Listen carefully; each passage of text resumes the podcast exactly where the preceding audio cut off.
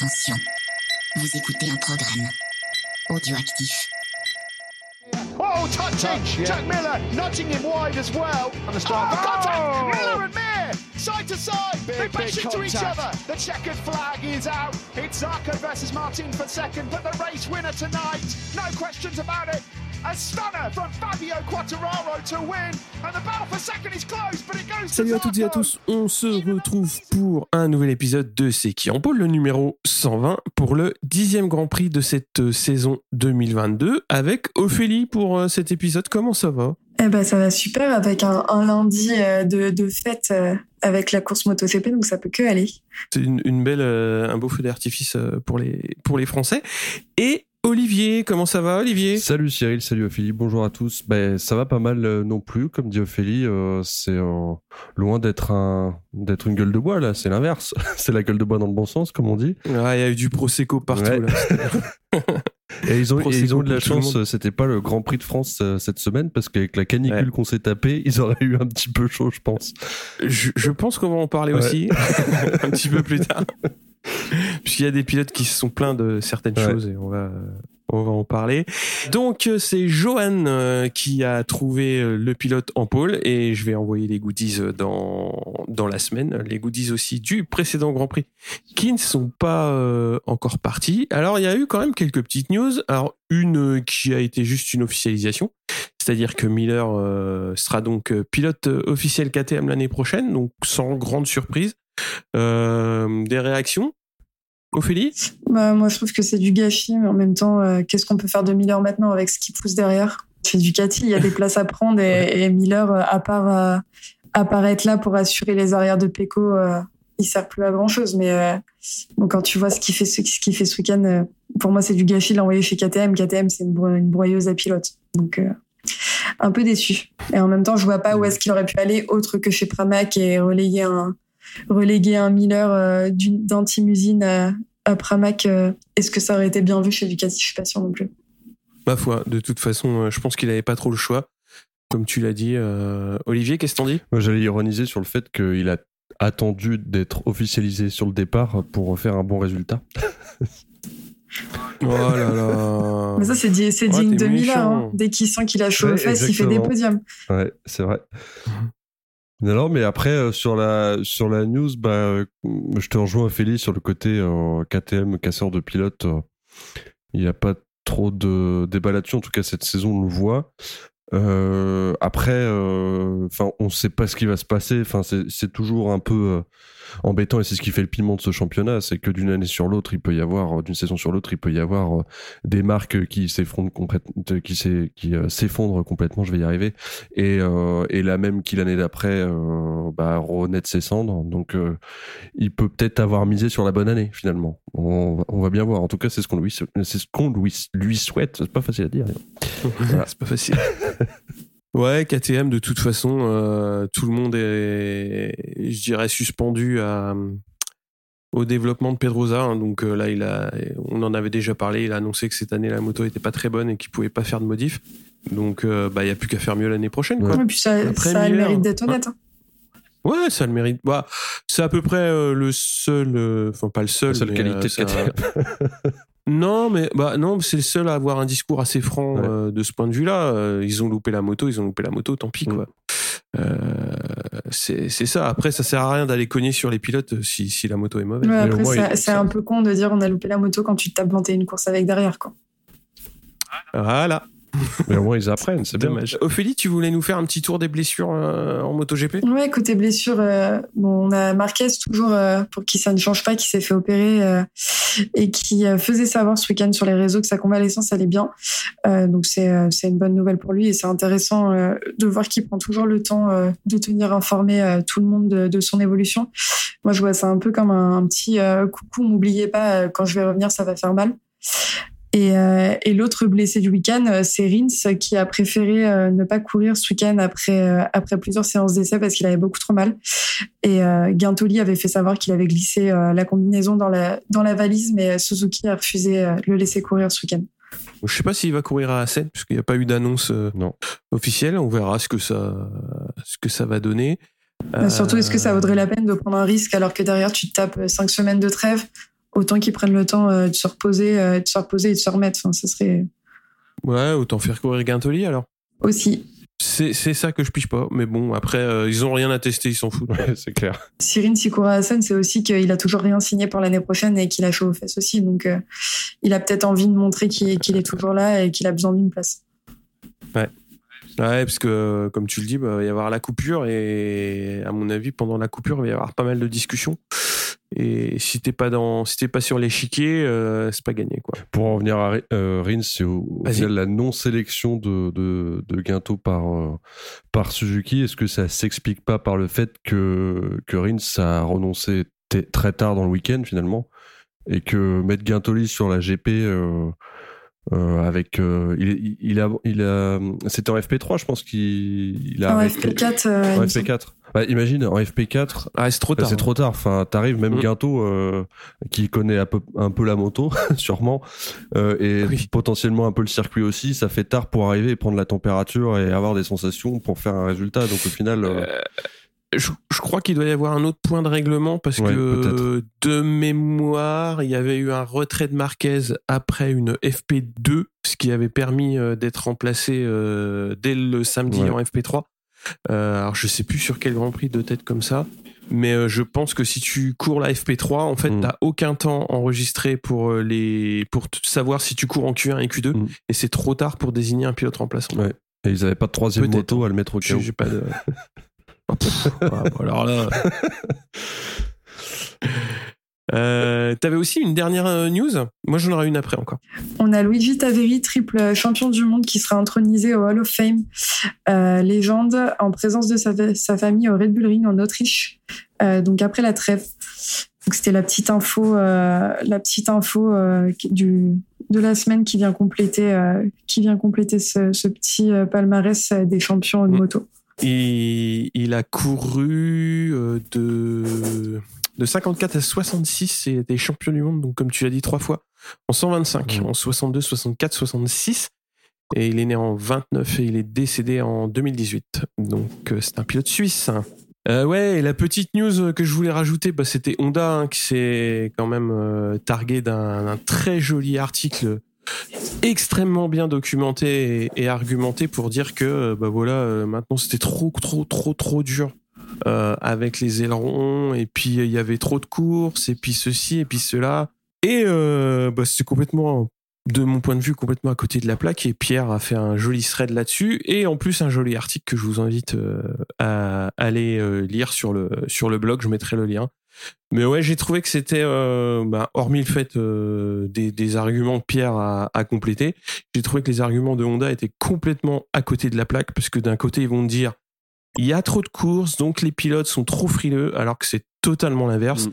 Plus il y a de courses, plus c'est permissif en cas euh, d'erreur. C'est-à-dire que quand tu as 10 courses et que t'en chies une, bah t'as chié 10% de ton, ton, ton championnat. Quand t'en as 20, bah t'en as chié que 5. Donc potentiellement tu peux te rattraper. Donc j'ai trouvé qu'il y avait beaucoup d'arguments qui étaient pas qui étaient pas vraiment euh, justifiés. Après les arguments, ce sont les pilotes qui vont les donner ce week-end. Hein, donc euh, les vrais arguments. On en reparlera un petit peu plus tard avec le débrief euh, notamment de Bradle qui a été assez instructif. Est-ce que vous avez d'autres news en tête? Non, mais pour revenir sur ce que tu disais sur Honda, il y a un problème de com, hein, clairement. Autant euh, Marquez, et je voulais, ça, j'en profite pour revenir sur la com de Marquez qui effectivement mmh. allait pas dire qu'il récupère mal. Enfin, ça aurait été un peu c'est pire qu'avant, les gars. bon, en fait, finalement, euh, je vais changer de bras, je vais mettre un bras. On va leur mettre de travers, c'est toi, me Pour ceux qui ont vu le dernier Quentin Dupieux, il aurait pu se mettre un bras électronique, pourquoi pas. Mais euh, ouais, euh, c'est c'est c'est côté Marquez, c'est maîtrisé et il faut pas être trop naïf non plus sur sur le fait qu'il me donnerait aucun détail sur sur ses, ses, sentiments et ses sensations, c'est clair. Et de l'autre côté, Honda qui trouve des excuses de merde. Alors, ils auraient rien sorti, euh, on n'aurait rien dit et ça aurait Exactement. fait euh, mousser euh, sur eux. Donc, c'est complètement con. Voilà. Et puis, il faut arrêter, faut arrêter de chouiner et de faire carrément un article pour dire au moins les ailettes derrière, à un moment donné, développer une moto pour tous vos pilotes et peut-être que vous vous poserez moins de problèmes aussi. Voilà. c'est clair, voilà. Sujet clos, on va passer à ce week-end de course donc en Allemagne. On va commencer euh, la Moto 3. En Q1, ce sont Adrian Fernandez, Ricardo Rossi, Artigas et Bertele, donc qui vont passer en Q2. La pole est décrochée par Izan Guevara devant Foggia et Daniel Olgado en deuxième ligne, euh, qui est complètement japonaise. On a Sasaki, Suzuki et Yamanaka Felon par 22e. En course, une chute au T1 qui implique Tate, Rossi et McPhee. Alors Tate à l'intérieur, il, fait une belle bourde. Euh, je, suis un peu sévère en disant belle bourde. Belle bourde, euh, bah, il freine euh, un peu tard et il fait quand même une grosse grosse chute. il s'en sort bien, je trouve, parce qu'il retombe sur la trage et ça aurait pu être compliqué, on va dire. Euh, devant, ce sont Guevara, Foggia et Suzuki qui partent bien. Olgado est dans le coup. On a Honshu et Toba qui prennent un double long lap pour avoir euh, volé le départ. Il y a une grosse chute au cinquième, tour et ce sont Bertele et Ogden qui quitte la course. Ogden, lui, va prendre un, gros high side au passage. On a Guevara qui domine largement les débats. Euh, bon, il est au tiers de course. Il est devant un groupe de cinq, donc les deux léopards, Garcia, Sasaki et Olgado qui sont euh, qui sont derrière, mais qui vont jamais pouvoir euh, le, le, reprendre. La course est au final assez peu animée. Il faudra attendre le dernier tour pour voir euh, Foggia et Garcia euh, s'échapper euh, pour pour la, la, deuxième place et l'Italien répondant dans le dernier virage à une belle attaque de Garcia. Donc c'était à peu près la seule grosse animation de fin de course. À noter quand même que Guevara s'impose avec 4 secondes et 8 dixièmes d'avance qui, euh, pour une course Moto 3, est assez inédit. On a Sasaki qui fait 4, Suzuki 5, Olgado 6 et Honshu 7, Felon est 18e.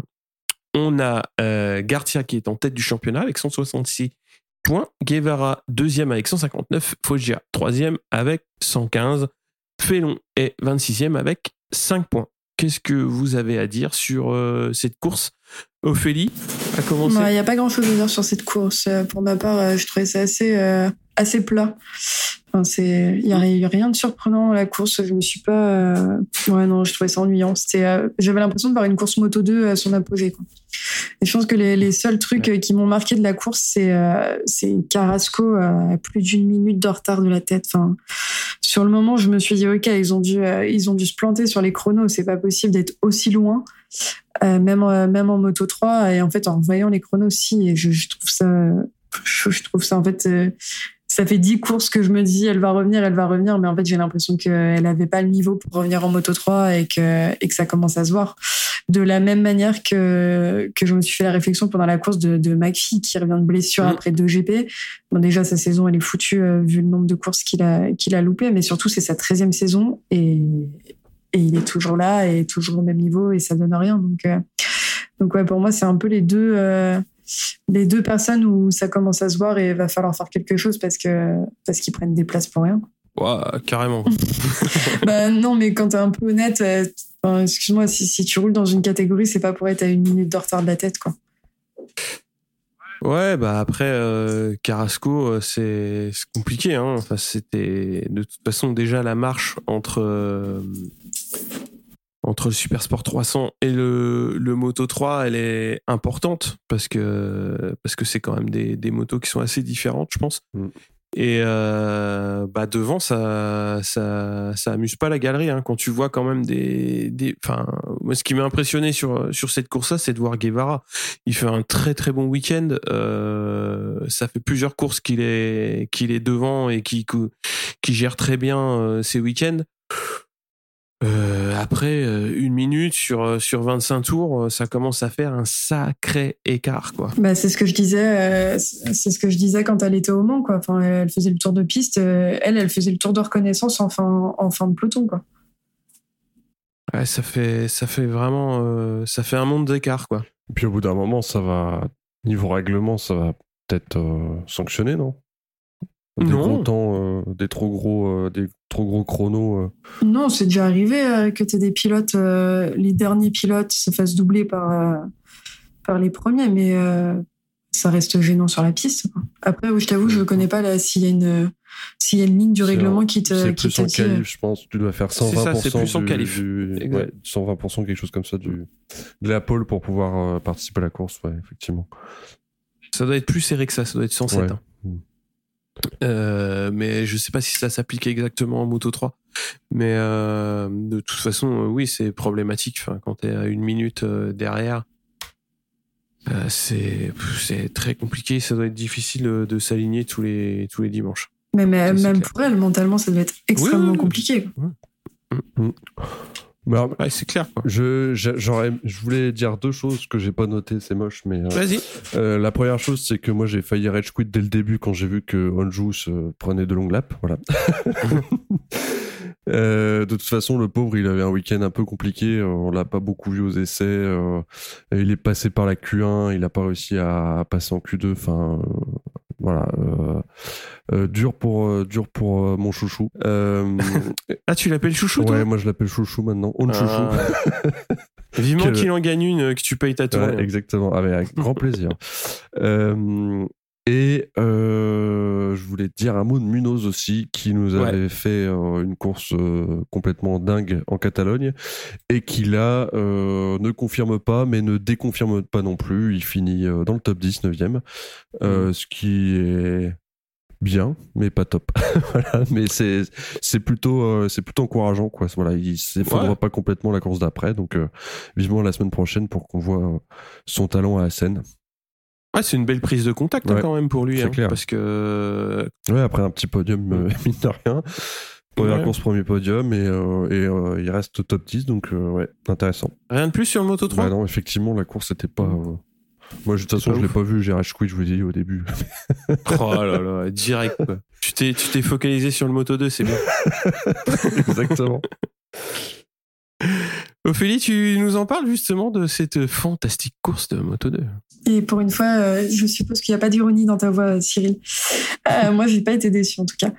Euh, côté qualification, en Q1, on retrouve Vietti, Dixon, Schroeter et Arbolino. En Q2, on retrouve Sam Loves qui fera sa 18e pole de sa carrière, suivi d'Arenas qui lui fera sa première première ligne de sa carrière. Et pour finir, avec Fernandez et Dixon qui les suivent. Euh, on notera sur les qualifs que Schneider a perdu une place sur euh, son classement pour une sombre histoire de pression de pneus. Donc forcément, j'ai pensé à Balancez toi, Cyril. là-dessus. Côté course, Ah, Il les mesure en Moto 2, donc ah bah, il semblerait qu'il les ait Ah, mesurés. c'est bien, c'est bien, c'est bien. Donc, euh, intéressant. Côté course, c'est euh, sous une météo euh, déjà étouffante que Loves, Schroeter et Fernandez prennent un bon départ. Euh, Arenas et Fernandez se collent au train, tandis qu'Acosta grappille 5 places pour se placer à la septième position en étant parti à la onzième. Il continuera dans sa lancée pour revenir dans le peloton de tête. Schroeter commet une erreur et le Piranha s'engouffre pour prendre la troisième place avant de passer Loves et conserve la seconde place jusqu'à la fin. On retrouve Fernandez qui met la pression et qui va dépasser les pilotes un à un, un, à un pour prendre la tête. Il s'échappe et met un boulevard à tout le monde, ce qui prendra jusqu'à 8 secondes et demie d'avance sur les autres pilotes à la fin de la course. Euh, et ensuite, on retrouve le leader du championnat, euh, Vietti, et son dauphin, euh, son dauphin Ayogura qui se bagarrent pour la 12 et 13e place. Vietti chute 7 tours avant la fin et Ogura s'échappe pour terminer à la 8e place. Avec cette chute, Vietti fait une, mauvaise affaire puisqu'il laisse Ayogura prendre des points au classement et les deux qui se battent encore pour le titre se retrouvent avec seulement 8 points d'écart. Côté palmarès des chutes, on retrouve Navarro, Antonelli, Kubo, Ramirez, Salak, Baltus, Dalla Porta et Corsi qui sont tous retrouvés dans le bac à gravier. Et, euh, et à la fin de la course, on retrouve la seconde victoire de la saison pour Fernandez qui a mis, euh, comme je disais, un boulevard à tous les autres pilotes. Euh, et derrière lui, c'est une lutte sans fin avec une très belle bagarre entre Acosta, Loves et Aldeguer qui se battent pour monter sur le podium derrière, derrière l'Espagnol. C'est Acosta qui prendra la seconde place après, après ne pas avoir laissé faire Loves sur les dépassements. Et pour, et pour finir sur son GP national, Schroeter termine à la quatrième place, euh, suivi d'Aldeguer, Lopez, euh, Ayogura, Canet et Arbolino. Et on retrouve un Chantra qui a fait des belles choses en début de saison à la 15e place. Et côté classement, ça donne Vietti à, euh, toujours en tête à 133 points, Ayogura 125, Fernandez 121 points et Canet 116 points. Moi, de mon côté, je suis pas d'accord avec toi, Cyril. J'ai trouvé que cette course, c'était plutôt cool parce que les... Ouais. En fait, j'ai eu l'impression que les, les catégories se sont inversées. Que la Moto 3 était passée en Moto 2, Moto 2 en Moto 3, parce que c'était quand même intéressant et Acosta a fait le show en fin de, en fin de course. Je sais pas ce que vous en avez pensé, vous, de votre côté. Moi, j'avais noté un peu de bagarre, c'est cool. Ouais. Et il y en a eu un petit peu. C'était, euh, c'était mieux que, c'était un petit peu mieux que d'habitude. Et, euh, et Loves, je l'avais un peu oublié. Et c'est bien qu'il se rappelle euh, à mon, à mon bon souvenir. Parce que ça m'a fait. Moi, je l'aime bien. J'ai toujours une, une tendresse pour, euh, Ouais. Pour les châteaux de sable. Donc, Après, c'est sa, c'est sa huitième, moto- euh, huitième saison C'est en ça. Moto 2 et il n'y a pas l'air d'avoir quelqu'un qui a envie de lui donner sa place en MotoGP. Donc, euh, ah bah, il l'a eu, il l'a il Bah, l'a c'est ça. Donc, euh, donc qu'est-ce qu'il va faire? Est-ce qu'il va rester là et continuer à grappiller des points mais à pas gagner le titre ou à un moment donné, il va se décider à partir?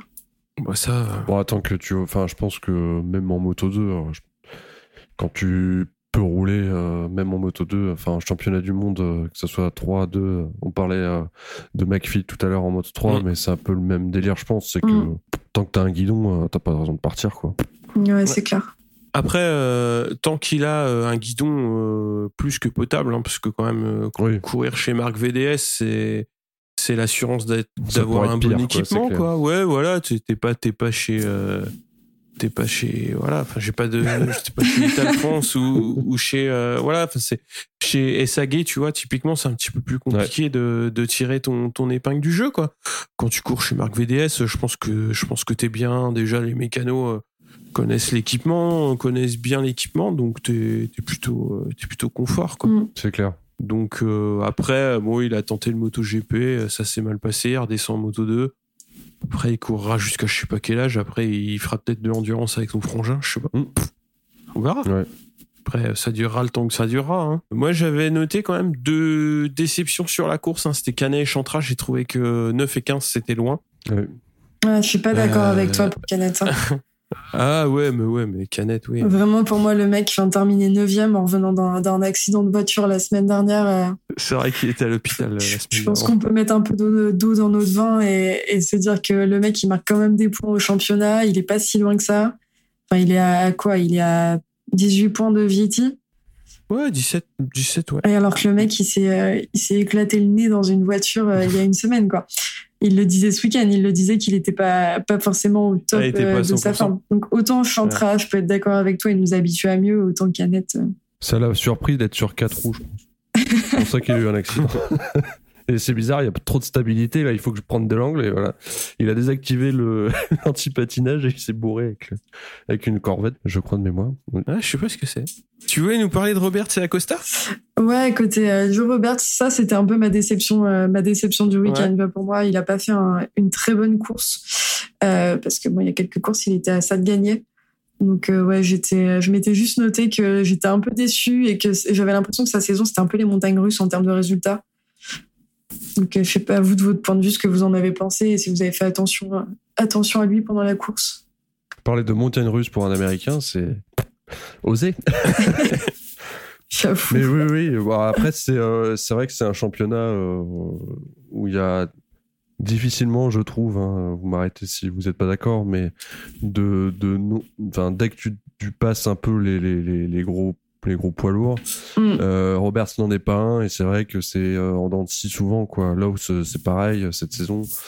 Euh, Enfin voilà, il y en a deux trois comme ça, euh, même plus. Peut-être 4-5 euh, où ils vont faire une perf et puis le week-end d'après ils vont moins performer. Et euh, je pense que c'est la loi de ce, ce championnat Moto 2 quoi. Mm, Ouais, après, Ouais, c'est- c'est un, moi, c'est un pilote que j'aime bien, donc forcément, ça me, Mm. ça me marque plus que d'autres, mais euh, c'est pas le seul, Ouais. en effet. Ouais, après, c'est, j'aurais la même remarque sur Schroeter. Là, Schroeter, il était dans un week-end avec, puisqu'il était à domicile, donc tu le vois 4, tu dis tiens, qu'est-ce qu'il fait là? Et puis, bah, dans, peut-être que la semaine prochaine, ce sera retour à l'anonymat. Mais peut-être que Stradixon, ouais, il y a des pilotes comme ça qui sont. qui, qui, qui, qui brillent par leur, par leur euh, irrégularité, quoi. C'est, comme tu dis, c'est montagne russe, quoi. Je- voudrais pré- euh, apporter une précision sur Canet parce qu'il était passager euh, de, de la voiture. il était passager. Ouais, il était pas conducteur, voilà. C'était juste pour euh, dire que bah, il avait désactivé apparemment l'antipatinage, mais c'était sa femme qui conduisait. Donc, euh, Mais j'espère que sa femme a une bonne assurance. ouais. Et du coup, pour finir sur la moto Disclaimer. 2, pour finir sur la moto 2, euh, moi, mon point euh, positif, et celle-là, ça commence à faire plusieurs courses, c'est, c'est Acosta. J'ai l'impression que vraiment, Ah oui. autant en, en début de saison, il cherchait ses marques et là, il les a trouvées et, et il, nous, il nous montre des, des dépassements comme il était capable de faire en moto 3. Enfin, là, les, les dépassements sur la fin de course, euh, t'as l'impression qu'il s'est mis en pilote automatique. Il s'est dit, OK, j'ai mon podium, je le lâche pas et, et dégage, la deuxième place, elle est pour moi, quoi. Donc, euh, pour moi, c'était vraiment le point positif euh, du week-end. Ouais, complètement. Complètement d'accord. C'est un mec qui a faim et, c'est un régal de le voir, euh, de le voir, euh, de le voir les dents rayer le parquet à ce point, quoi. Enfin, vraiment. Ouais. Et en plus, voir, comme tu dis, la, le voir avoir découvert, découvrir la moto, enfin, en tout cas, comprendre la moto, c'est, c'est, là, c'est parti, quoi. Je pense que bah, puis euh, je trouve que ça faisait longtemps euh, après. Euh, après, vous avez peut-être plus ça en tête que moi, mais qu'on voit un pilote évoluer aussi facilement en moto 3 et, arriver en moto 2 et qu'au bout de 10 courses, le mec, bah, il les éclate tous, quoi. T'avais Raoul Fernandez l'an dernier qui avait fait qui avait fait à peu près la même en, couleur. Je sais plus si c'était sa première. Si c'était sa première saison. ouais, il me semble. Mais tu vois, c'est encore en espagnol, quoi. Ouais, ouais, ouais, mais euh, Acosta, euh, là, il est, il, a, il est à 75 points à mi-saison. Euh, il est, comme tu l'as dit, il est dans une bonne dynamique, donc euh, ça peut le permettre de, ça peut lui permettre de se reclasser, euh, ouais, dans les, certainement dans le top 5 à la fin de saison, donc ça serait pas mal.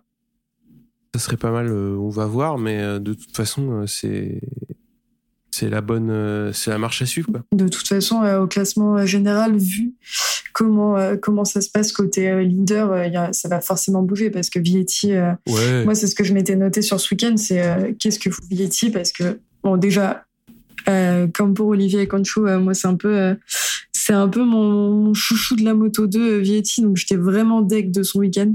Et il y avait enfin rien ne va quoi. Il est en Q1 et il, va en Q2 d'accord mais euh, mais il se positionne pas si bien que ça. Et, et en course euh, en course il, finit dans le bac à gravier donc euh, donc ça fait chier. Et en plus de ça côté VR46 au final à part Gonzalez personne personne n'a terminé sur ses roues dans les points donc Ouais, ça va. Enfin, en plus, ouais, l'histoire, elle va s'arrêter en fin de saison hein, pour VR 46 en moto 2 mm. pour Mouni de, ce que j'ai vu. Euh, donc ouais, il va falloir soit monter, soit trouver une solution de repli euh, dans une autre équipe. Euh, donc ouais, c'est pas placer les pilotes dans les bonnes dans les bonnes conditions. Vietti, bah, il a le titre à jouer, mais là, ça se resserre quand même assez sévère. Ouais, jusqu'à jusqu'à Canette quoi. Mm. Canette quatrième à, à 17 points euh, à, mi-saison, euh, c'est un mouchoir de poche quoi. c'est clair. Mm. Après, euh, ça élimine pas non plus Arbolino, mais Arbolino c'est pareil, il est pas assez. moi, je le trouve pas assez présent, pas assez constant pour pouvoir dire sur une deuxième moitié de championnat, il peut se refaire. Il est toujours là, mais il est toujours là entre 4 et 6. Donc c'est trop loin pour pour euh, pour marquer quoi, pour marquer des gros points, pour marquer des gros points et et on est un peu loin. Euh, alors que Canet, bon bah t'as as rappelé les, raisons du week-end sans euh, cette, cette semaine, mais c'est vrai qu'on l'a quand même vu un peu plus régulièrement devant depuis le début de saison. Bah oui, c'est quand même le mec qui se blesse, qui revient, qui revient ultra vite et qui fait un truc ultra propre en course. Donc. Pardon, j'ai cassé, j'ai cassé ton envie de le bâcher. Qui Canette. Non, Canette, moi je l'aime beaucoup. Hein. Euh, c'est un pilote, j'aimais bien. J'aime bien, en fait, euh, c'est physique. Tu vois, j'aime bien mm. son gabarit. Et le mec, euh, il est tout petit. Enfin, il est tout petit. il, est, il, est, petit, trapu. Et tu vois, je le verrais plus dans le MMA que dans le MotoGP. Quoi. Mais puis, puis ouais, c'est. moi, j'aime bien. J'aime bien. On apprend que Cyril aime bien les petits trapus. Hein, non, mais. Ça sera répété à amplifier, Cyril. Ah, tu peux, tu peux, c'est pas le problème. Non, Canette, moi, c'est un pilote que j'aime bien. Il... Puis en plus, il, il... il a son franc-parler aussi. Euh... Ouais, c'est un pilote qui a du caractère en plus. Ouais, ouais il, a du caractère. Euh... J'aurais voulu qu'il soit un petit peu plus. Un petit peu plus mûr en moto 2, enfin mûr un peu plus vite en moto 2, mais euh, bon là euh, ça progresse, ça avance. Euh, donc donc c'est c'est plutôt bien quoi. Ouais. On a fait le tour pour le moto 2 Ouais, j'ai bien l'impression. Ouais. Eh ben Olivier, euh, c'est parti pour, euh, pour le MotoGP. Avec grand plaisir. Euh, à noter en Q1 du coup la présence de Paul Espargaro et des KTM, les quatre, et c'est deux Italiens qui vont s'en sortir finalement, DJ Antonio et Bezecchi. Bastianini lui semble traverser un trou d'air, il est à presque 6 dixièmes du meilleur temps en Q1. Et en Q2, bah, ça se joue à pas grand chose comme on aurait pu l'imaginer vu les écarts aux essais libres. C'est finalement Bagnaia qui prend la pole, suivi de Quartararo et Zarco. Tous les trois sont dans le même dixième. Alors vu les écarts, euh, on sent bien que la course euh, va s'annoncer pas mal du tout. Et en tout cas, au début, euh, bah, c'est Quartararo qui prend le meilleur départ et qui euh, la première place à Bagnaia dès le premier virage. Zarco euh, part pas trop mal, il perd qu'une place au profit de Aleix Espargaro qui lui est parfaitement parti. Et dès les premiers hectomètres, bah, on sent bien que, que Quartararo et Bagnaia sont sur une autre planète, un niveau rythme de course. Sur ce circuit, les possibilités de dépassement en plus sont très limitées. Bagnaia tente de reprendre la tête au premier virage un tour plus tard après le départ, mais ne parvient pas à tourner. Et Quartararo recroise avec talent. Aleix Spargaro au troisième n'est pas très loin, mais derrière lui, Zarco commence à se faire pression à tel point qu'il réussit à le passer avec autorité dans le dernier droite du virage qui amène à la grande descente, un dépassement d'anthologie spécial dédicace à Romaric euh, qui nous écoute. Juste euh, derrière, euh, Miller remonte quelques places et pointe à la cinquième place, mais rappelons que l'Australien va devoir effectuer un long lap en raison de, sa chute sous drapeau jaune pendant la FP4. et pendant ce temps-là, en tête, Quartaro et Bagnaia bah, continuent de faire le trou avec le reste du plateau. La domination de ces deux-là est impressionnante en ce début de Grand Prix. Et puis, euh, coup de théâtre au quatrième tour, Bagnaia qui faisait le forcing pour rejoindre Fabio, glisse de l'arrière à la réaccélération dans le premier virage. Une chute assez étrange, en tout cas, l'Italien a le réflexe d'en vouloir à sa moto. Et cette fois, euh, surtout, il pourra pas dire que c'est à cause de Nakagami. Derrière lui, c'est euh, Mir qui chute après une petite bagarre avec Oliveira, avec un Rins absent pour blessure. Bah, c'est un résultat blanc pour Suzuki, malheureusement. Quartararo, toujours lui, seul en tête, bah, déroule. Vinales réussit à remonter virtuellement au pied du podium. Miller, malgré son anglap, pointe à une belle sixième place. Au septième tour, nouvelle chute cette fois de, Nakagami et euh, devant pas trop de suspense. Hein. Du coup, on se dit que les 23 derniers tours vont être longs, ce qui a été plutôt le cas. On va pas se mentir. Miller réussit euh, tout de même à grappiller des dixièmes à DJ Antonio et finit par le passer. Il s'échappe très vite à la poursuite du duo Aprilia. Vinales est toujours quatrième. On a passé la mi-course et euh, le même Vinales va faire une erreur, semble-t-il. Miller le passe quatrième et l'Espagnol euh, faisait une belle course mais joue de malchance, il dégringole au classement et finit par euh, lâcher son Aprilia. Alors on se demande un petit peu euh, ce qui se passe pour l'Espagnol. Il dit bon, il nous fait juste une Vinales, il se fait doubler une fois et puis dégringole, ça c'est normal, c'est une Vinales. Et ben non, c'est plutôt son un problème technique hein, parce qu'on voit que son système de réduction de l'assiette en course est, défectueux lorsqu'il rend sa moto devant le stand Aprilia. On dirait même que le ressort arrière a cassé. On a le passage de roue qui est posé sur le pneu arrière, pas très pratique pour rouler. Miller, toujours quatrième du coup, part à la poursuite euh, d'Aleix Espargaro. Donc on se, régale d'avance pour une bagarre euh, qui n'aura pas vraiment vraiment lu. En fait Miller tente bien les freins dans le premier virage deux trois fois à la limite de se bourrer hein, d'ailleurs mais, mais il arrive pas il tire tout droit. Et puis il faudra finalement une erreur d'aller chez Spargaro à trois tours de l'arrivée dans ce même virage 1 pour que Miller parvienne à passer. Classement final victoire de Quartararo et même doublé français avec Zarco deuxième Miller troisième Espargaro quatrième. Première victoire de Fabio sur un circuit qui tourne à l'envers et première victoire de Yamaha en Allemagne depuis 2009 merci Fabio. Au championnat Quartararo prendre de l'avance avec 172 euh, points. Alech est toujours deuxième, 138 points. Et Zerko est sur le podium euh, virtuel du championnat avec 111 points. Voilà euh, pour, pour ce petit résumé de course. Qu'est-ce que vous en avez pensé Je vais peut-être commencer par toi, Ophélie, tiens, pour changer. c'était trop bien. ouais, c'était bien. Moi, à partir du moment où Fabio et Zarco ils sont dans le peloton de tête, il me faut pas grand-chose pour être heureuse hein, sur une course. Donc, ouais, non, c'était vraiment vraiment cool cette course. En fait, ça faisait plaisir de voir Fabio à la bagarre avec Pecco, même si ça n'a pas duré longtemps. Et, euh, et, Zarco nous a régalé avec ce dépassement. Enfin, moi, vraiment, pour moi, c'est l'image du week-end, c'est le dépassement de, de, Zarco dans le waterfall. Donc, euh, donc vraiment, euh, ultra contente de, de cette course. Et, euh, et, ça fait plaisir euh, d'avoir un peu de renouveau sur ce circuit malheureusement euh, en l'absence de, de, Marquez, mais euh, mais c'est cool de, de voir quelqu'un euh, quelqu'un d'autre s'imposer là-bas et, et voir qu'il n'y a pas que les Honda qui peuvent y arriver. Et avec de la marge en plus. Enfin, c'est ouais, c'est clair. Mais comme d'habitude, de toute façon, il est parti, il les a laissés derrière et puis et puis ciao quoi. Cyril, qu'est-ce que t'en dis? La domination de Cartararo, elle est quand même, elle est, elle est sévère. Hein. Surtout, ça fait la, ça fait la deuxième fois qu'il met tout le monde très très loin derrière sur une course comme ça, de toute façon, il y a, enfin, c'est pour lui, c'est un week-end quasiment parfait puisque bon, euh, Bagnaia prend la pole sur un, en battant le record du tour. Lui, il est, il est dans le, il est dans le temps, hein. c'est-à-dire qu'il est pas très loin. Mm. Euh, après, en course, il est complètement tout seul. Euh, personne, euh, personne peut contester quoi que ce soit. C'est une domination vraiment, vraiment impressionnante de sa part sur la sur la demi-saison, il y a très très peu d'erreurs en plus. Euh, là, depuis depuis le retour en Europe, c'est des courses qui sont qui sont parfaites, c'est-à-dire que sur des circuits où, où il est à l'aise, lui et ou sa moto, bah ça passe tout seul, ça met ça met 5 secondes à tout le monde. Bah donc ça prend des points, euh, c'est j'ai vraiment du mal à à me lasser de le voir piloter comme ça en mmh. fait, c'est-à-dire que ça on en parlera peut-être plus en, en débrief de d'intersaison mais euh, on, le, voir comme ça maintenant euh, à ce niveau-là, enfin à ce niveau-là et à ce moment de la saison, c'est vraiment, euh, c'est vraiment intéressant. C'est à ce moment-là qu'il faut être fort, puisque les courses elles s'enchaînent. Et euh, bah, lui, il les enchaîne très très bien. Et derrière, ça a du mal à suivre. on pense évidemment à Peko parce que bah, là, il fait une nouvelle chute seul, alors que sur le week-end, il prouvait qu'il avait du rythme.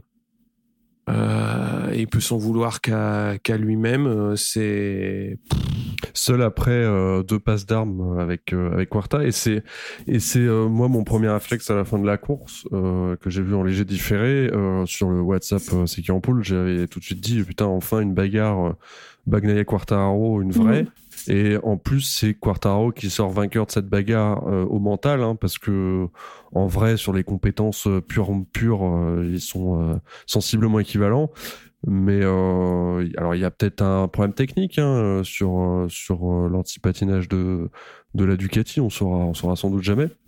Après, euh, on voyait bien qu'il commençait à s'énerver aussi derrière, euh, qu'en même temps qu'il faisait force, il devait forcer pour pour maintenir le rythme stratosphérique de Fabio et, et puis il finit par se bourrer tout seul euh, comme un grand. Donc euh, mentalement, euh, c'est c'est très important pour Fabio de, de gagner ces duels-là. Et en plus, nous, on est contents. Moi, je me posais, je me posais la, question sur Peko, sur sa chute, parce que dans les communiqués, on n'avait pas beaucoup d'infos. Et je me demandais s'il n'avait pas cherché à forcer, sachant que Fabio était parti en, en médium à l'arrière et que lui était en hard et que du coup, il savait très bien que, que Fabio, ce type de pneu, il le maîtrise à merveille et que et qu'il allait s'échapper. Et au final, euh, Peko disait qu'en étudiant la chute, euh, il n'avait pas, il avait pas d'explication à la manière dont il était tombé. Donc euh, mais d'ailleurs, on le voit à ses réactions, même sur le moment de la chute, c'est que même lui comprend pas quoi. Enfin, mm. sur, le, mm. sur le moment, alors il en veut à sa moto au début. Fait, quand on veut à ta moto, c'est que de base, toi, t'es sûr que t'as pas fait de conneries. effectivement, là, oui, et même, enfin, même, alors encore plus à distance, mais moi non plus, j'ai pas compris quoi. Enfin, encore, tu perds l'avant dans celui-là parce que, en plus, il est en dévers. C'est vraiment un virage de, de bâtard. Hein, le, premier de, de du Zarson Ring. Euh, même en jeu vidéo, hein, c'est dire si c'est vraiment un peu. Et quand tu vois en plus toutes les chutes qu'il y a eu ce week-end dans ce virage, tu vois bien. Puis chaque année, hein, c'est c'est c'est c'est l'hécatombe dans celui-là. Euh, mais perdre l'arrière, ouais. Euh, sur le petit, euh, le petit repart de, de, gaz là, euh, en plus euh, tout smoothie là, il a posé. ouais, on était aussi, enfin, premier étonné. Ouais. Les premiers à pas savoir pourquoi quoi. Effectivement. Bah, tu vois sur, la sur la physionomie de course, enfin tu vois quand même assez clairement comment ça se passe. Cartaro il est parti pour, il part très fort. Euh, moi, j'ai vraiment l'impression que Bagnaia, il essaye de, de s'accrocher et tu vois que les deux sur les, ouais, sur le premier tour, premier tour et demi, ils prennent tout de suite l'ascendant sur le reste. Et euh, Cartaro, il prend aussi très très vite euh, deux dixièmes sur euh, sur Bagnaia, quoi. J'ai vraiment l'impression que Bagnaia, il veut raccrocher euh, le wagon et qu'il pousse, quoi. Et, et, ça passe pas. Il faut quand même, euh, faut quand même noter sur Fabio parce que moi c'est là que je me suis dit le mec est vraiment fort, c'est qu'il a été malade tout le week-end. C'est que ouais, il avait quoi d'ailleurs euh, euh, Je sais pas trop, mais euh, il disait qu'il avait passé euh, sa course à tousser. Donc ah ça va ça va qu'à 45 minutes de course à tousser tranquille quoi. Et après le mec et puis tu causes 5 secondes à tout le monde. Ouais c'est clair. Après le mec court 5 pour secondes aller à Zarco euh... parce que derrière Zarco il y a encore 5 secondes. Ouais, il y en a 3 ouais mais mais ouais, ouais il y a beaucoup ouais. et puis surtout quand tu sais que le mec a été malade il s'est tapé une course sous une chaleur où, où, à la fin de course il disait que que c'était ingérable et, euh, et que le mec après se met à courir pour aller jusqu'à la tribune de ses fans jeter ses bottes. J'étais mais en fait il, il, en a pas eu assez quoi Alors juste pour euh, juste pour en finir sur Fabio, du coup il y avait une stat que moi j'avais trouvé intéressante et que je vous avais envoyé, c'est que l'an dernier, euh, juste avant la trêve, euh, Fabio avait quatre victoires sur un total de 5 et il avait fait 10 podiums. Aujourd'hui il a trois victoires et 6 podiums, donc autant de podiums à la même période qu'en 2021. Donc c'est c'est à se demander si si en gardant ce rythme il reprendrait pas le même chemin que l'année dernière parce que s'il arrive à Assen et qu'il les dégomme à Assen, il a il a tout pour, euh, tout pour gagner. Ouais, la deuxième partie de saison va être, euh, va être capitale. Enfin, mm. Parce que l'an dernier, on a vu Bagnaia revenir très fort en deuxième partie. Ouais. Donc, euh, Martin aussi. Oui, Martin aussi. Ouais, faut se méfier des Rital. en fait, euh, le, parallèle que tu fais avec la saison 2021, il est tout à fait juste dans le sens où Cartaro, il se place euh, exactement dans les mêmes conditions. Mm. C'est-à-dire que là, tu, tu me cites euh, Bagnaya et Martin qui avaient fait des, des fins de saison super intéressantes. Ouais, mais Bagnaia, il a déjà 90 points de retard ah et Martin, il en a 110 quoi. C'est clair. Donc s'ils veulent euh, se replacer au général, va falloir en enquiller des, des 25 points. Ouais, parce que Martin, euh, euh, Martin, il revenait de blessure l'année dernière sur la première partie de saison, mais mentalement, il n'était pas dans la même. Mm. Dans, le même dans la même ouais dans le même mood pour moi j'ai l'impression qu'il est là il est un peu il est très confiant dans son team et dans son mm. talent et ça leur peut ça lui porte parfois préjudice. Enfin moi je le ressens comme ça en tant que spectatrice euh, experte canapé, euh, je le vois un peu comme ça. Mais moi, si tu veux, ça me va bien parce que pour euh, pour le moment, les les hommes forts du championnat, bah, c'est évidemment Cartararo, Espargaro et Zarco. Mm. donc si tu me dis une deuxième partie de saison avec Bagna et Martin qui pètent tout, bah, ça veut dire que les autres ils marqueront moins de points aussi. Hein, donc mm c'est un petit peu euh, ce qu'il arrive à faire, c'est-à-dire que euh, il est dans une dans, un comment dire dans une saison où il domine quand même assez euh, assez fortement certaines pas mal de courses quand même. Et même quand il les gagne pas il, il, marque il marque des gros points. Ce qui fait que bah là c'est pour, pour revenir j'en vois pas beaucoup enfin tu vois, les seuls qui peuvent revenir, à mon avis, c'est Spargaro et Zarco. Quoi. Derrière, ça va être compliqué. Hein. Va, falloir, euh, va falloir en mettre. Hein. Ouais, et puis, euh, un première et deuxième marche au, classement général en fin de saison française, euh, ça serait pas déconnant et pas, et pas dégueu quand même pour nous. Ouais, je pense, je pense que ça va être compliqué parce qu'Espargaro, il va pas se, se laisser faire. Oui, non. Et, c'est aussi un point que, que je voulais dire parce que on en avait parlé pas mal en, sur, sur, entre nous, mais moi j'avais vraiment peur qu'après sa déconvenue euh, à, Barcelone, bah, le, enfin, la, tête lâche. Et bah mine de rien, il a fait un bon week-end, il fait une belle quatrième place. Et euh, c'est ça, il fait quatrième, ouais. Ouais, ouais. donc euh, il s'est pas démobilisé parce que quand même, ce qu'il a pris, enfin quand tu quand tu prends ça devant tout le monde, il y a de quoi, il y a il y a de quoi perdre pied et Gamberger, et mine de rien, bah, il a mm. réussi à, à, à, se remettre dans, dans, dans le bon sens. Tout en embarquant Vinales une bonne partie de la, de la course. Exactement. C'était aussi intéressant. Mais dans le bon sens, embarqué dans le bon sens du terme, évidemment. Qui veut en parler euh, de Vignales, justement? Non, bah, euh, enfin, j'avoue, moi, j'étais un peu deck pour lui parce que il, il, nous fait quand même une très très belle course. Euh, derrière Espargaro, on sent qu'il a envie de passer parce qu'il a l'air d'avoir quand même un peu plus de rythme. Euh, mais bon, ça se joue à que dalle, hein, ça se joue au dixième, hein, on est, d'accord, mais on sent que, mais qu'il a pas envie d'y aller non plus. Euh, je suis pas dans sa tête, hein, mais de l'extérieur, c'est ce que, c'est ce que ça donnait comme impression, qu'il a pas envie d'y aller parce qu'il a pas envie de foutre son pote au tapis. Euh, Histoire euh, sur le gauche. Euh, alors, est-ce que c'est lié au, au, device Je sais pas trop. En tout cas, Histoire, il laisse passer Miller et puis après il s'écroule. Enfin, il s'écroule.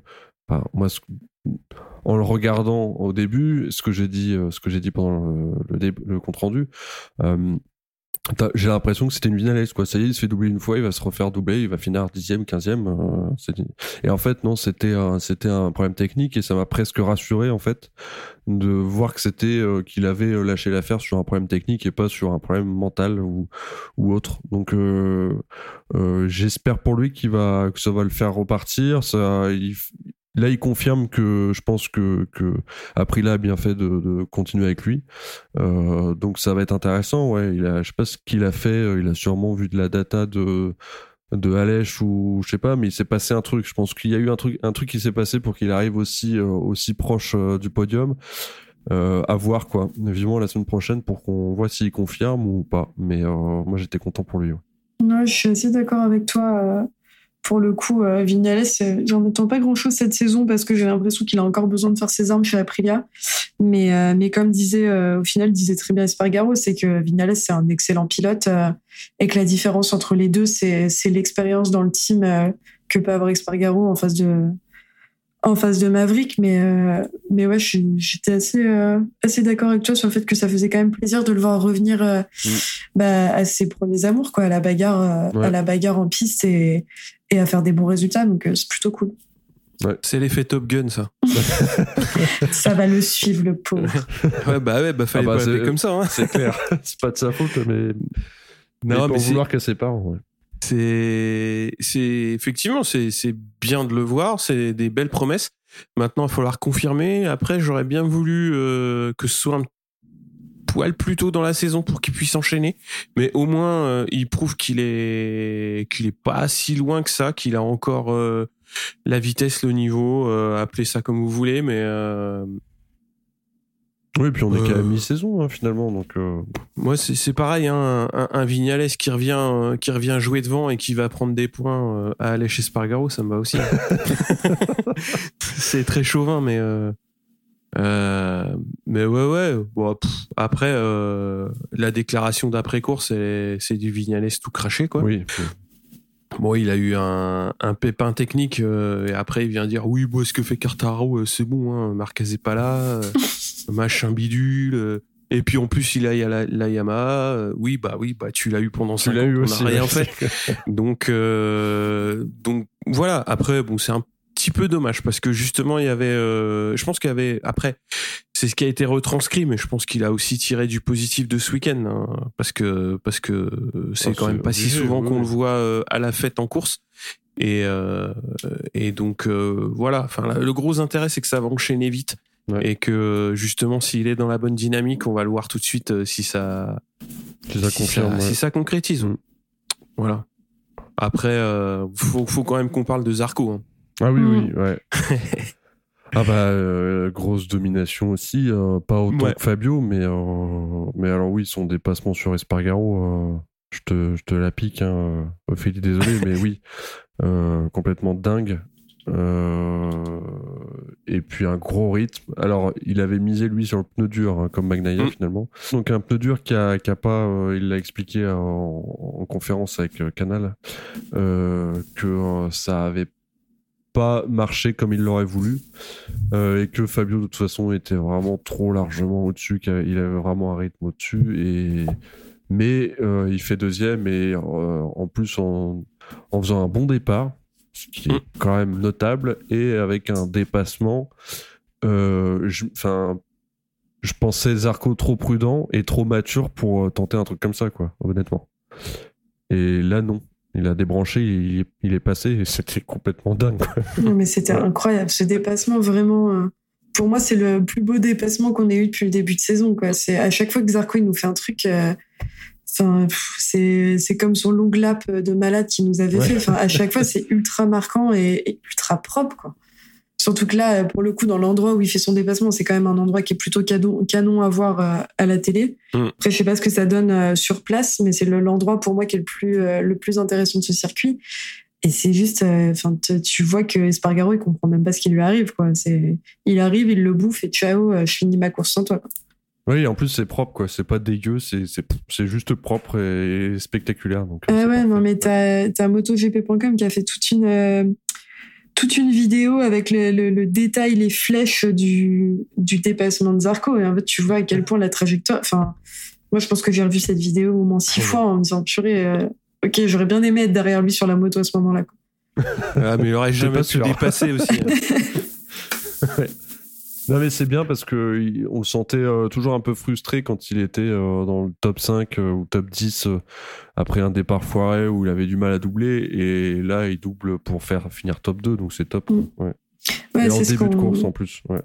C'est ce qu'on disait, c'est ce qu'on disait sur les, les stats, c'est que sur ses dernières courses, il a fait cinquième, quatrième, troisième et, et deuxième Donc, on va espérer que la suite logique se fasse, se fasse à Hassan aussi, parce que je pense qu'il a de quoi être en confiance pour, pour les prochaines courses. Comme tu dis, la confiance, elle joue beaucoup. C'est un pilote.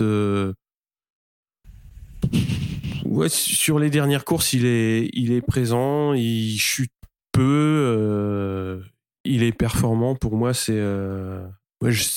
Après, ça fait un peu école des fans, quoi, parce que je vais finir par dire que je les aime tous, mais. Mais Zarco, ouais, moi, c'est un pilote. je, je, je, trouve que voilà, il. Il, il est attachant, moi, j'adore. Ouais, il est. Tu vois, il est plus qu'attachant parce que sur une course comme ça, quand même, il fait, il fait deux, il met trois secondes à, à tout le monde. Il fait en plus sur la fin de pardon je te coupe en plus sur la fin de course il était vraiment en difficulté avec son pneu ouais. et euh, quand tu, tu, le vois euh, il était pas loin de mettre 5 euh, secondes à Miller qui revenait fort mais mais sur les deux dernières courses il expliquait qu'il était vraiment à la limite et il avait vraiment peur de se bourrer donc donc oui si son pneu avait marché jusqu'au bout il aurait mis 5 secondes mm. aussi ouais. ouais. physiquement il a souffert hein, quand même hein. parce que dans le dans le débrief enfin dans le là dans ce qu'ils appellent la cool room j'ai trouvé que oui, d'ailleurs c'était bien rigolo ça euh, c'est très très bien euh, d'avoir. Euh, je trouve que c'est une bonne initiative de la Dorna parce que je trouve que les, les pilotes ont souvent à ce moment-là des des discussions à chaud et souvent c'est des équipes différentes donc ça les ça leur permet d'échanger un petit peu sur les perfs de des, des, uns et des autres. Euh, je trouve que c'est assez, je trouve que c'est assez intéressant. Et puis c'est cool parce qu'ils sont en fin de course, en descente d'adrénaline et ils sont vraiment, ils sont nature peinture. Enfin, Zarco, quand tu le vois dans la pièce, t'es là, mais ce mec, c'est vraiment euh, tout ce qui dégage euh, en public. T'as l'impression que c'est vraiment lui en privé. Donc que c'est agréable à voir. Et je trouvais ça mm. cool aussi. Euh, la Dorna le montre pas souvent au final. Euh, T'as quelques fois sur les réseaux ce genre d'images, mais là c'était cool de l'avoir aussi sur Canal et, euh, mm. et que la trad soit faite pour, euh, pour ceux qui comprennent pas l'anglais en plus. L'anglais a l'accent euh, à couper au couteau euh, australien de Miller. oh là là, mais. L'anglais, on comprend, hein, mais l'australien, non. non, mais je l'ai revu en anglais, cette vidéo, et j'étais là, mais qu'est-ce qu'il raconte? Vraiment, il faut, faut y aller pour comprendre. En plus, des fois, t'entends pas forcément, ils ont pas forcément les micros à côté. bah là, ouais. T'es là, bon, bah ok, bah j'ai pas compris, c'est pas grave. mais ouais, quand tu vois, pour en finir avec Zarco, euh, moi, quand je vois ce genre de course, t'as envie de dire à Fabio, vas-y, partage un peu, laisse-lui la place c'est bon, toi, tu as des points d'avance. Euh. Mais en vrai, euh, quand tu regardes euh, la, la, saison est loin d'être finie avec le nombre de courses qu'on a cette saison, il a que, entre guillemets, 61 points de retard. Ouais, ouais, il a que 61 points de retard sur un pilote qui est en train de les enquiller et qui met 5 secondes à tout le monde. Hein, donc c'est. Ah, laisse-moi un peu d'espoir, hein. Cyril, s'il te plaît. C'est compliqué. bah ouais, ouais, ouais. Moi, je voudrais bien en avoir pour, pour aussi plein d'autres pilotes, quoi. Mais, mais euh, là, Cartararo, il montre euh, sur, euh, sur, sur les 4-5 dernières courses qu'il a tout le monde à sa pogne. Quoi. Mm. Après, il y aura des circuits qui seront plus compliqués, il y aura forcément des conditions qui, qui vont être moins favorables plus tard dans le championnat, hein, mais, mais là, il, maîtrise son sujet et puis, puis, puis, puis voilà quoi. Mm. T'as beau, beau dire ce que tu veux, pour aller le chercher, il va falloir se lever tôt quoi. Après, euh, moi, je voulais quand même parler d'Onda parce que vous avez parlé de la chaleur. Ouais. Euh, et euh, alors, il y a beaucoup de choses à dire sur sur Honda. Déjà, Paul Espargaro en a pris des belles en FP. Oui. Et c'est pour ça qu'il a abandonné en course. Il s'est fait a priori, une, il a pris une grosse chute le vendredi qui lui a fait mal à la poitrine. Et a priori, pendant le pendant le GP, il a eu un gros une grosse douleur, donc il a dû s'arrêter.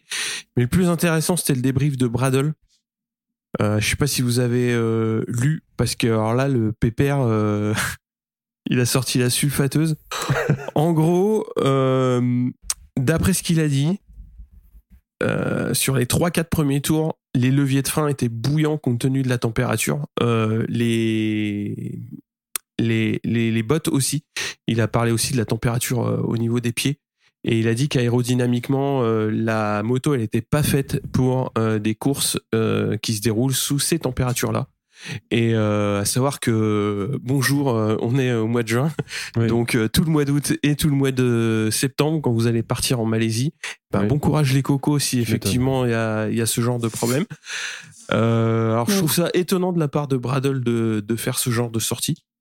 Euh, mais après, euh, voilà, ce qui est dit est dit. Hein. Mais euh, voilà. Donc, a priori, la moto ne faciliterait pas les, la vie des pilotes euh, à chaud. Alors après, euh, bon, c'est pas une Goldwyn, hein, donc on va pas lui mettre la clim non plus euh, euh, pour pour Assen, hein, mais euh, voilà. Moi, j'ai trouvé que l'info euh, l'info était assez intéressante. Ah oui, c'est intéressant parce que tu vois que sur le confort, enfin le confort est, est quand même une donnée quoi. Enfin, en tout cas, le fait de pas cramer, voilà. Le fait d'être, Ouais. euh, de pouvoir piloter jusqu'au bout sans se cramer une main, un doigt, euh, un pied, euh, euh, ou se, ou se péter les vertèbres. Donc euh, c'est intéressant. Ouais. Mm. Mais c'est un point, enfin en vrai, c'est pour eux, je pense que c'est un point à soulever parce que faut aussi se dire que les températures qu'on a eues là, ça va être des températures qui vont devenir, euh, qui vont devenir assez communes si ça change pas. Donc euh, c'est peut-être un souci, un souci qu'ils vont rencontrer encore plus régulièrement. Je pense qu'un pilote d'essai, ça sert à ça, mais euh, mais pas en course quoi. Ouais, Oui, puis- c'est vrai que ça faisait la réaction de pilote d'essai d'essai quoi. Ouais. Clairement. Mais en même temps, de- là, il- en soufflerie. Je vois, oh là là, mais j'ai chaud. Bradle à ce prix-là, vu le nombre de courses qu'il va nous faire cette saison, il aurait dû être pilote sur la saison. hein. Bah, c'est ce qui va se passer à mon avis. Ah, Il y a des chances. Mais bon. Après, je vais piquer le, le petit sobriquet euh, qui a été trouvé par A sur le Discord pour parler de Nakagamel. Donc évidemment, notre, euh, j'ai trouvé que la blague était, était plutôt bonne. Oui. Euh, mais voilà, bah c'est compliqué, ça ça fait badaboum tout le temps. Bon bah voilà, tant pis. Tant pis, tant pis. De toute façon, à mon avis, euh, la messe est dite hein, pour euh, pour parler franchement. Ouais. Ouais, moi, ça y est, il a passé le stade où. euh, en fait, avant. euh, ouais, non, pitié, mais. ça. Non, non, justement, avant, j'avais pas de pitié. Je me disais, mec, sors-toi les doigts. euh, Là, c'est bon, il me fait de la peine, Ouais. en fait. C'est. T'as vu Ah, ce qui se passe quand il se sort les doigts? Ah ouais, non, mais enfin, c'est euh, d'ailleurs pour parler de ça, il se met la mais. tête dans le pneu de de l'arrière de Bagnaia, c'est pas, c'est pas Mais d'ailleurs, pour revenir là-dessus, j'ai trouvé ça, mais d'un franchement presque honteux la, la comédie autour euh, autour de ces excuses ce week-end vraiment. Alors de ce que j'aurais compris et de ce que de ce que j'ai pu lire euh, ça serait euh, ça serait euh, culturellement euh, culturellement euh, normal chez lui de, de faire des excuses filmées et où il se ridiculise un peu mais faut arrêter. Enfin autant Bagnaia il était en mode bon déjà tu voyais qu'il était pas très content d'être filmé en train de en train de recevoir des excuses mais Rins ultra paternaliste ultra mec recommence pas hein, t'as fait des bêtises c'est pas bien tu vas finir au coin. Enfin en fait ça va. Le mec c'est Laurent Rigal qui le disait très bien c'est que déjà ça en devient ridicule de filmer ce genre de choses en plus de ça le mec il a failli mourir en fait. Enfin, il, Bah ouais, il, a fini à l'hôpital dans un état euh, enfin je suis désolée quand tu revois euh, déjà moi ça m'a beaucoup gêné de revoir la vidéo 15 fois tournée sur les réseaux euh, il y a un moment donné euh, les mecs qui risquent leur vie euh, on n'a pas envie de voir ça.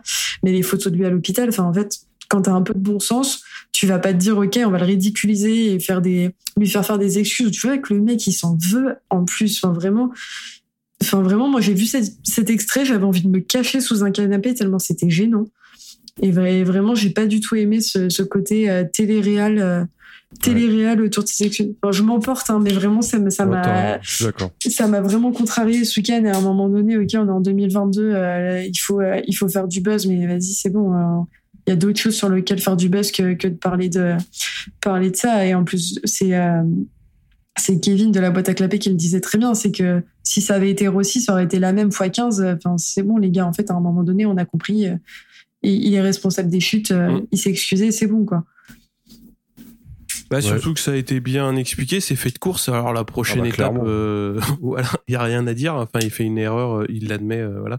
La prochaine étape, je sais pas, c'est tu lui mets un, tu l'habilles en cuir et tu le mets au bout d'une laisse, je sais pas. Enfin, non, mais moi je trouve, je suis de ton avis, j'ai trouvé Non, que c'était un peu, ça, c'était complètement inutile. C'est inutile. mettons-lui une pancarte autour du cou tout le week-end Ah. avec marqué je suis désolé. Enfin, à ce prix-là, les gars, si vous, si vous êtes pas capable de, de pas faire tout un pataquès pour un fait de course, ça a Mm. été prouvé et ça a été dit et tu vois très bien que c'est un fait de course, bah, dans ce cas-là, mettez des roulettes sur vos motos, vous êtes sûr que vous allez pas tomber, quoi. Ouais.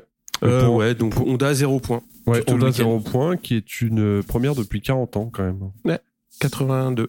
82, sachant que c'était le Grand Prix de France qu'ils avaient boycotté. Donc euh, c'était volontaire. Donc, alors si on compte Ah, merde. en plus pas le volontaire, est-ce que c'était volontaire cette- ce, ce week-end? Mais d'ailleurs, à, à noter quand même que, que Marquez, qui n'a fait que 6 courses sur, euh, sur le- les 10 depuis le début de la saison, a plus de points que l'intégralité des, des pilotes Honda et LCR. Lui, il a 60 points et les autres, euh, Oui. les autres n'en ont pas autant. Quoi. Non, mais à un moment donné, c'est ce que je disais en début, ah de, en début de podcast, c'est qu'il va peut-être falloir se poser la question de, de la moto à pilote unique parce que là, ça commence à se voir. C'est les ailerons. Ah, c'est mm. sûr. Les ailerons, la pression de pneus. C'est sûr. C'est ça. Peut-être même la, la, couleur des jantes. Je pense que ça, ça doit, eh faire, ben, ça doit y faire. Eh ben, détrompe-toi. la couleur des jantes, oui. Non, mais oui, je sais. Tu sais que la peinture noire est plus lourde que la peinture noir clair. Yam, c'est dur aussi, ouais. Enfin, en, dehors de Fabio. Euh, bah, Yam, c'est dur. Oui, oui, c'est dur. Ouais, bah, c'est surtout que RNF. Euh, ouais, enfin, la team with you, ça va être, euh, ça va être, ça va être sans eux, quoi. Donc, Ouais, Dovi, euh, de toute façon, euh, je sais pas, faut qu'il trouve un moyen de se parler avec euh, avec son équipe ou je sais pas. Voilà, mais bon, quand tu vois quand, quand ils se parlent, ils se prennent des tacles, des tacles publiquement ah bah dans les médias. Ah. Mais moi, ça me donne juste envie de, Enfin, ça me fait de la peine en fait de les voir autant en galère les pilotes. Autant bon Binder, c'est Binder, c'est une chose, mais de voir Dovi finir sa carrière sur ça ça donne quand même envie de voir Dovi euh, sur une, de finir quelques courses sur une moto compétitive. Quoi. Il y croit pas, euh, Cyril. Non, mais de toute façon, chez euh, chez tout le monde a lâché la rampe. Hein, donc là, la fin de saison, bah non, mais enfin, quand dès le début les mecs ils se mettent sur la gueule, voilà, c'est faut, faut accepter que bah il va y avoir 20 courses à faire, hein, les gars. Hein. ils vont passer 20 week-ends ensemble. Euh, mine de rien, euh, ça fait du temps. Euh, si c'est pour se mettre sur la gueule, c'est pas la peine. Non. Ouais, puis c'est une question de. Enfin, pourquoi tu fais venir un pilote qui a le palmarès, de Dovi et le, la, carrière qu'il a si c'est pour derrière le tacler comme il le tacle en fait c'est une discussion qu'on a déjà eue hein, mais je trouve ça il y a un manque de respect mutuel donc de toute façon euh, c'est tu m'écoutes pas, je t'écoute pas, donc bah ça sert à rien. Enfin. Après, comme d'habitude, on n'est pas au courant de ce qui se passe dans les paddocks euh, en interne, mais mais d'un point de vue extérieur, euh, c'est pas c'est pas glorieux. C'est moche. Ça. C'est ultra chum, comme disent les jeunes. je voulais pas parler, je voulais parler des Spargaro, des Spargaro, mais j'en ai déjà assez parlé. oui, par contre, je voulais parler de Ducati parce que ouais, il y a eu pas mal de, de petits mots sur sur Ducati notamment ouais Pecco pas au niveau ceci cela et puis ah là là pire ah là là pire ah là là. Faut quand même voir que Ducati place 7 pilotes parmi les 11 euh, ce qui laisse quand même que 4 places euh, pour les autres. Donc il y a quand même une euh, une hégémonie Ducati euh, qui est assez palpable. Alors, euh, le défaut, ça a le défaut de ses qualités, hein, c'est-à-dire qu'ils ont beaucoup de pilotes. La moto est performante et les pilotes, c'est pas des peintres. Donc forcément, euh, euh, ils sont souvent devant. Et le le seul problème que je vois, c'est que c'est pas toujours le même qui est en tête. Donc forcément, bah, tu te retrouves avec euh, avec euh, bah, des pilotes qui sont très bien placés au général, puisque t'as quand même ils, sont quand même 3, 4, 5. Mais voilà, donc t'as pas effectivement de pilote leader qui se détache de l'équipe, mais ça reste un constructeur qui est très compétitif, qui effectivement euh, amène sur le plateau des, des, motos qui vont bien. Et euh, bah le panier, c'est jamais le même qui sort, donc forcément, bah on arrive à cette situation qui à mon avis est beaucoup plus confortable que chez euh, Honda, où là personne ne sort du panier. Ouais, non mais c'est clair. Mais voilà, quand j'entends dire ouais Ducati, c'est pas encore cette année qu'ils vont être champions ok, mais. Euh, en attendant, ils ont la bah. meilleure meule du plateau. Hein, sans... Ouais, mais. oui, la bah, meilleure, la meilleure. ce que je trouve impressionnant, c'est que. Mais je, crois que j'ai déjà dit. Hein, euh, c'est que avant, on avait quand même des circuits qui étaient euh, typés euh, Yamaha, typés Ducati. Maintenant, Ducati peut gagner sur n'importe quel circuit, quoi. Mais de la même manière que, c'est ça, de la même manière que Fabio sur des circuits où on ne l'attend pas, euh, il arrive et il désingue tout. Donc, euh. Exactement. Ouais, exactement. Mais là, c'est la marque et la, la, le constructeur, quoi, avec une mm. moto qui est super homogène et qui fait au plus progresser tout le monde et qui potentiellement peut faire gagner n'importe qui. Euh, Après, c'est pas. quoi. Donc c'est. Après, c'est pas compliqué de prendre de la place quand toi t'as 8 motos et qu'en face ils en ont deux, quoi. Non, mais c'est pas. Ah, faut qu'elle soit bonne. Faut qu'elle soit bonne parce mm. que. Oui, mais regarde la Suzuki, elle est pas, elle est pas si dégueu non plus que ça cette année, ni la Aprilia. donc, euh, mais, mais, mais ils ont euh, deux pilotes chacun, quoi. Ils ont mm. pas, euh, ils non pas 11 comme t'avais noté. Ouais. C'est sûr. Tu voulais donner des petits exemples justement chez Ducati et côté pilote italien, Ophélie? Ouais, moi c'était surtout côté italien euh, que j'avais noté. euh, j'avais noté une une progression euh, qui moi me fait assez plaisir, c'est la progression de Marini euh, sur les dernières courses. J'ai l'impression que ça y est, il a enfin euh, il a enfin trouvé le mode d'emploi et au-delà du fait de répéter sans cesse qu'il est trop grand et qu'il reste bloqué derrière des pilotes, il a quand même trouvé ses marques et il fait il fait des choses pas trop dégueu sur les week-ends.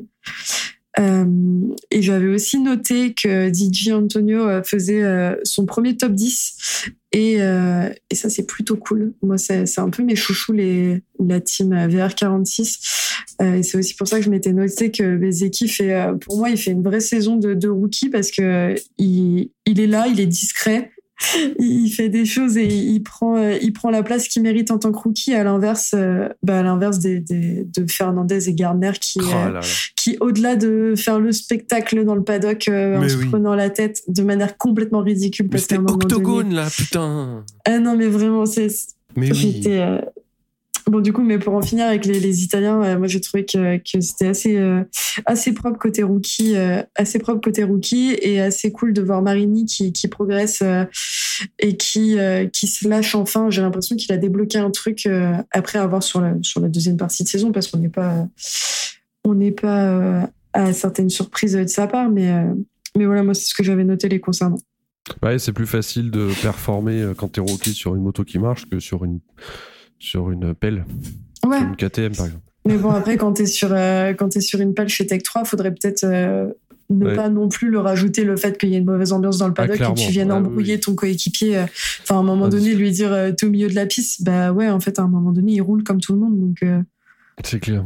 Après, Mm. euh, Raoul Fernandez, il a eu quand même des mots gentils pour euh, Hervé Poncharal.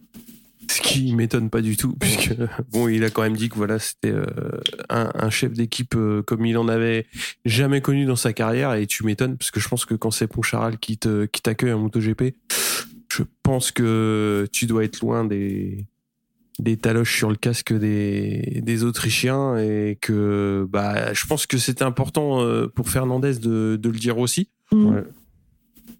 Même si euh, bah, il s'est passé ce qui s'est passé en piste, bon bah, voilà les gars c'est des shows, pff, voilà ils s'aiment pas déjà de base et puis ils se retrouvent dans la même équipe donc forcément.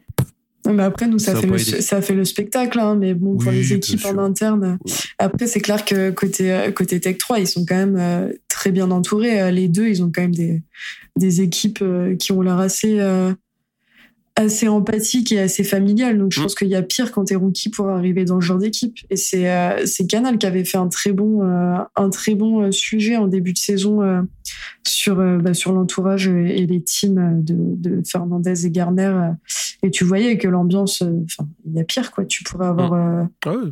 Tu pourrais croiser le regard de Lynn Jarvis tous les matins et à la place, tu, à la place, tu crois celui d'Hervé Poncharal. Donc, euh, je pense que c'est pas le même. Mais euh, ouais je te rejoins aussi sur euh, sur Marini, il va falloir qu'il confirme, euh, tu vois sur sur les courses qu'il y a en bah sur Assen et puis sur les courses d'août quoi pour être Mm. sûr de ouais pour pour pour révéler un peu plus la photo j'ai envie de dire parce que là effectivement il y a du mieux on le sent déjà depuis le Mugello c'est un peu on le voit un peu plus. Il est il est mieux placé sur la grille.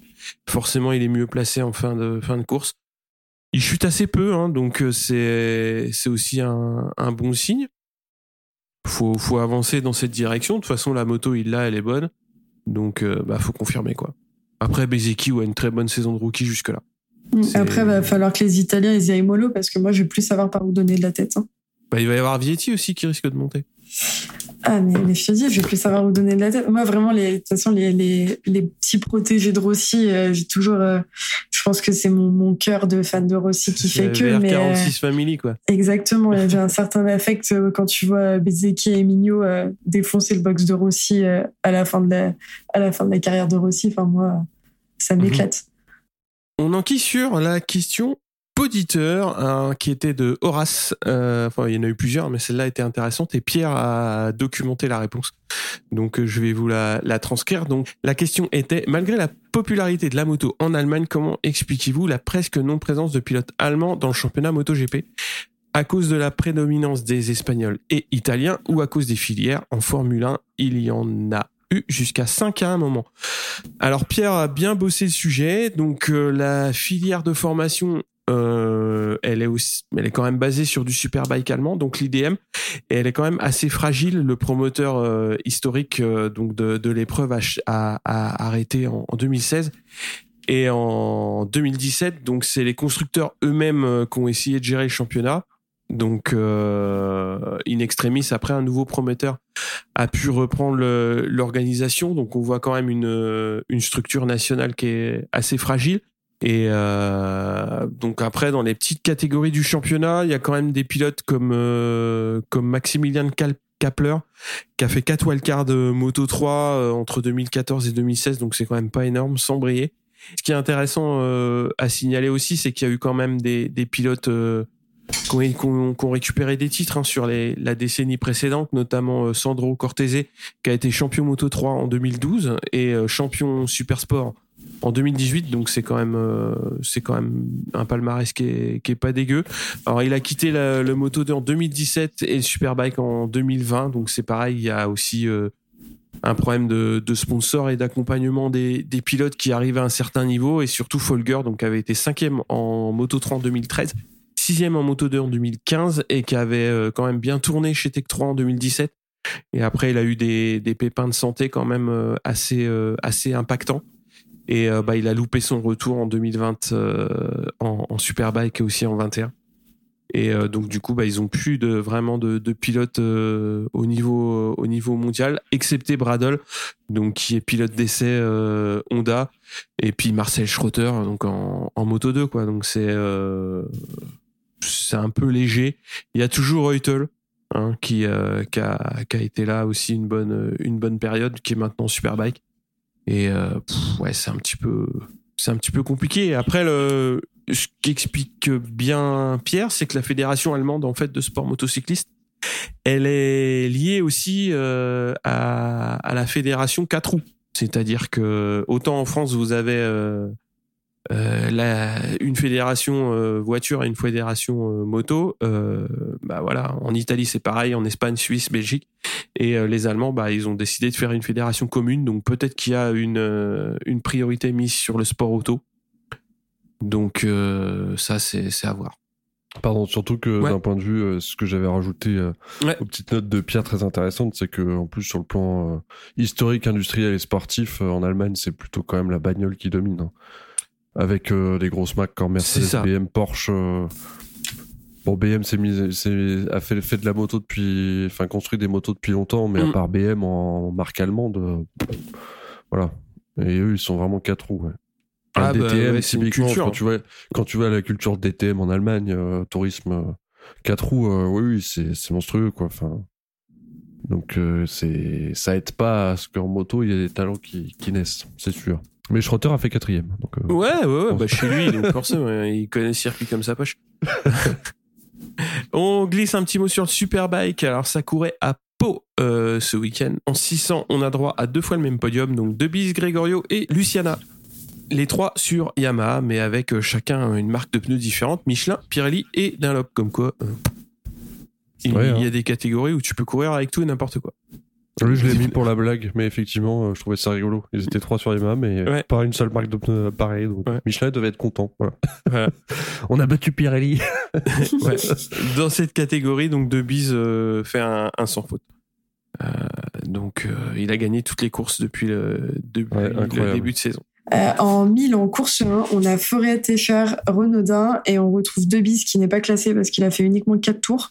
Et en course 2, en Superbike, euh, toujours, on a Debis, Forêt Técher et Renaudin qui suit derrière à la quatrième. Donc ça, les places euh, s'échangeaient un peu pendant le week-end. Enfin, Debis est venu reprendre ce qui, lui est dû. Et moi, j'ai noté, et je note depuis plusieurs courses parce que c'est une catégorie que j'aime bien suivre, que Renaudin est en progression incroyable et ultra constante ces dernières semaines. Enfin, il fait, commence à faire euh, podium sur podium, donc c'est plutôt chouette à voir. Euh, Renaudin qui est euh, dans le dans le team de, de MotoGP Addict, donc Ouais. suit Yann, tous et, et qui est très connu. Et d'ailleurs, euh, ils ont un, un petit dans les plus petites catégories côté catégorie Honda qui s'appelle Livio Mirabel qui commence à faire des choses pas dégueu non plus. Euh, et pour en finir avec cette catégorie, du coup, c'est deux bis qui mènent le championnat, suivi de Ginès, Forêt, Tescher et Renaudin. Et, euh, et c'est toujours euh, Renaudin qui mène le, le, championnat côté Challenger. Ok, bon, on a fait un tour assez, euh, assez large mmh. de ce week-end. On se retrouve assez vite pour Assen, puisque c'est c'est le, le, GP qui va, qui va arriver semaine prochaine et qui va marquer la pause, puisqu'évidemment, on ne courra pas en Finlande, malheureusement. Ou pas. Oui. Et on espère débriefer autour d'une petite bière euh, pour euh, mettre en boîte un petit épisode sur Assen et aussi ah, grave. sur euh, cette première partie de saison. De ouf. De ouf Je suis chaud, ouais. Ah. Réservez vos planches. C'est parti. bah, salut à tous en tout cas. Ophélie, merci beaucoup. Merci à toi Cyril, merci Olivier, c'était cool de vous retrouver, ça faisait un moment. Ouais, ça faisait un bail. Depuis le GP de France, c'était pas venu. C'est ça. Mais on est il y avait trop de, trop de courses, trop de choses à faire. Bah ouais, c'est l'intérêt d'être assez nombreux dans l'équipe, ça permet de tourner. Ça, c'est plutôt cool. Olivier, merci beaucoup. Mais merci à vous, c'était bien cool. Et euh, ben, je rappelle aux auditeurs donc, que vous pouvez nous suivre sur Twitter, sur Facebook, euh, qui ne bouge pas beaucoup, mais surtout sur le Discord. Là, c'est euh, assez cool, puisqu'il y a toujours il y a toujours des débriefs le dimanche soir qui sont assez, assez intéressants. Et euh, on vous invite à, nous y rejoindre. Voilà. Eh bien, merci à tous et puis bonne course le week-end prochain à Assen. Salut à tous. Ciao.